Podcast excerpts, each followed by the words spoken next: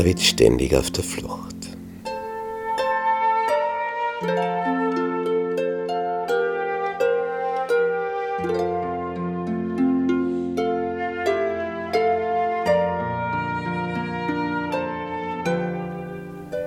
David hat so viel Unangenehmes in letzter Zeit erlebt von des Königs Seite her.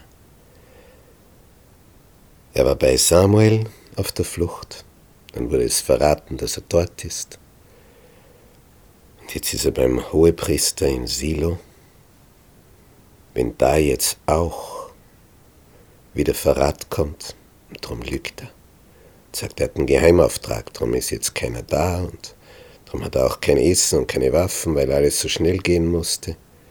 Sehr seltsam, es muss so schnell gehen, dass du keine Waffen mit hast. Für einen Auftrag des Königs und keine Nahrung, weil es so schnell gehen muss? Sehr, sehr seltsam. Und der Hohepriester gibt David von dem heiligen Brot, weil kein anderes da war als nur die Schaubrote, die man vor dem Herrn nur hinwegnimmt, um frisches Brot aufzulegen an dem Tage, an dem man das andere wegnimmt. Was aber David jetzt noch nicht weiß und erst dann mitbekommt, dass dort gerade in Silo einer der Mächtigen, der über die Hirten gesetzt ist, Doeg, ein Edomiter, ein Ratgeber in einem höchsten Rängen von Saul, er ist über alle Hirten von Saul gesetzt, der ist dort gerade in Klausur beim Bundeszelt. Und der sieht dann dort David. Er weiß nicht, was der da gemacht hat, aber er sieht ihn. Und der David, nachdem er das Brot hat, sagt zum Hohepriester, ich bräuchte noch Spieß oder Schwert. Ich habe mein Schwert und meine Waffen nicht mit mir genommen, denn die Sache des Königs war eilig. Die Lüge. Der Priester sagt, naja, wir sind hier kein Waffenlager im Tempelzelt.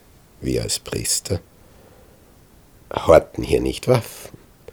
Aber eine Sache ist hier wie in einem Museum, und das ist das Schwert von, vom Riesen Goliath. Das ist hier in einem Mantel, Mantel gewickelt. Willst du das, so nimm es, denn es ist kein anderes hier als dies. Das Einzige, was ich anbieten kann. Der David greift begeistert zu. Besser das als keins. Das musst du mal heben können. Das ist ein Schwert so groß. Damit kannst du kaum kämpfen, weil es zu schwer ist. Was soll er jetzt? Doeg, der Edomiter, der über die Hirten Sauls gesetzt war, wird dann später zum Verräter, aber dazu kommen wir noch.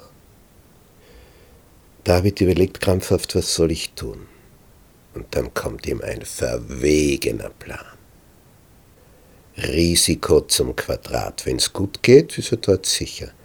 Wenn es schlecht ausgeht, ist er tot. Er flieht ausgerechnet zu den Philistern. Die Idee muss dir mal kommen. Also Mut hat der Junge. Er flieht zum König von Gad. Die Philister haben fünf Städte und jede Stadt hat ihren eigenen König, so Stadtstaaten. Und die fünf haben immer zusammengehalten gegen Israel. Und jetzt kommen die dorthin.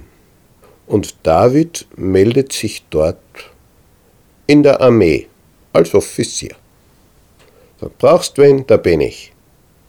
Ja, der ist hoch erfreut, dass er da einen tüchtigen Mann kriegt. Ja, und dann wird der vorgestellt. Und wie die Großen vom König Achish von Gad den Neuankömmling da betrachten, sagt einer, ne Moment, das Gesicht kenne ich doch. Ist das nicht David, der König des Landes?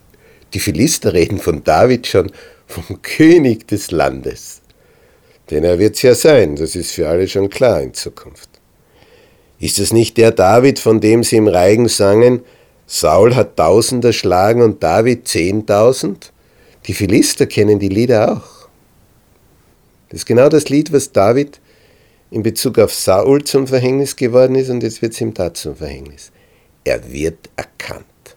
Es war Wahnsinn, dahin zu gehen und so zu tun, als ob man nicht David wäre. Das hat Petrus schon versucht, als er Jesus nachgefolgt ist in den Palast des Hohepriesters. In die Höhle des Löwen geht und so tut, wie wenn er nicht Petrus wäre. Sowas geht immer schief. Und jetzt hat David natürlich Angst. Was? David hier, der König von Israel bei uns, der x-mal uns besiegt hat, jedes Mal, wenn der gekommen ist, haben wir verloren. Und der ist jetzt bei uns in unseren Händen? Nee, jetzt ist, jetzt ist vorbei. Er ist im Königspalast. Da kannst du schon versuchen zu fliehen. da bist du absolut chancenlos brauchst einen Helikopter. Was soll er jetzt noch tun? Man, man, kann sich vorstellen, was David für Stoßgebete gegen Himmel schickt. Was soll er jetzt machen? Es hilft dir nicht, wenn er sagt, nein, ich bin nicht David, wer ist David? Das, ist sinnlos. Was rettet ihn jetzt noch? Es heißt in der Bibel im ersten Buch Samuel Kapitel 21, Vers 14. Und David stellte sich wahnsinnig vor ihren Augen, nimmt sich wie ein Verrückter. Und er tobte unter ihren Händen. So hat er gesehen, wie das der König Saul macht, den hat er einfach imitiert. Ein guter Schauspieler. Und er rannte gegen die Pforte des Tores und ließ seinen Speichel in seinen Bart fließen. Er macht es perfekt. Also wie ein Vollidiot benimmt er sich. Was sagt jetzt der König zu seinen Großen? Was habt ihr gedacht? David soll das sein? Ihr seht ja, dass der Mann wahnsinnig ist. Warum habt ihr den zu mir gebracht, bitte? Hab ich zu wenig Wahnsinnige, dass ihr diesen herbrachtet, bei mir zu toben? Sollte der in mein Haus kommen? Also es gab unter den Philistern nach diesem Text offensichtlich genug Verrückte, und der König braucht nicht noch einen dazu, das reicht ihm. Und sagt, hinweg mit diesen da aus meinen Augen. Später hat dann David als er hier entkommen ist, wie durch ein Wunder. Dem Psalm 34 geschrieben, wo die Einleitung lautet, von David, als er sich wahnsinnig stellte vor Abimelech und dieser ihn von sich trieb und er wegging. Was ist der erste Satz an diesem Psalm? Also jetzt war sein Leben von David nur mehr am seidenen Faden. Hinterher, ich will den Herrn loben alle Zeit. Sein Lob soll immer da in meinem Munde sein. Boah, ja, jetzt wird Gott gepriesen. Meine Seele soll sich rühmen des Herrn, dass es die Elenden hören und sich freuen. Preiset mit mir den Herrn. Lasst uns miteinander seinen Namen erhöhen.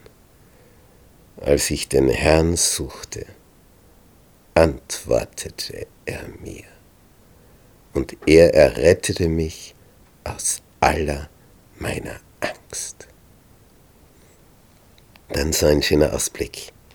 Die auf ihn, den Herrn, sehen, werden strahlen vor Freude, und ihr Angesicht soll nicht schamrot werden. Als einer im Elend rief, hörte der Herr und half ihm aus allen seinen Nöten. Der Engel des Herrn lagert sich um die her die ihn ehren und hilft ihnen heraus.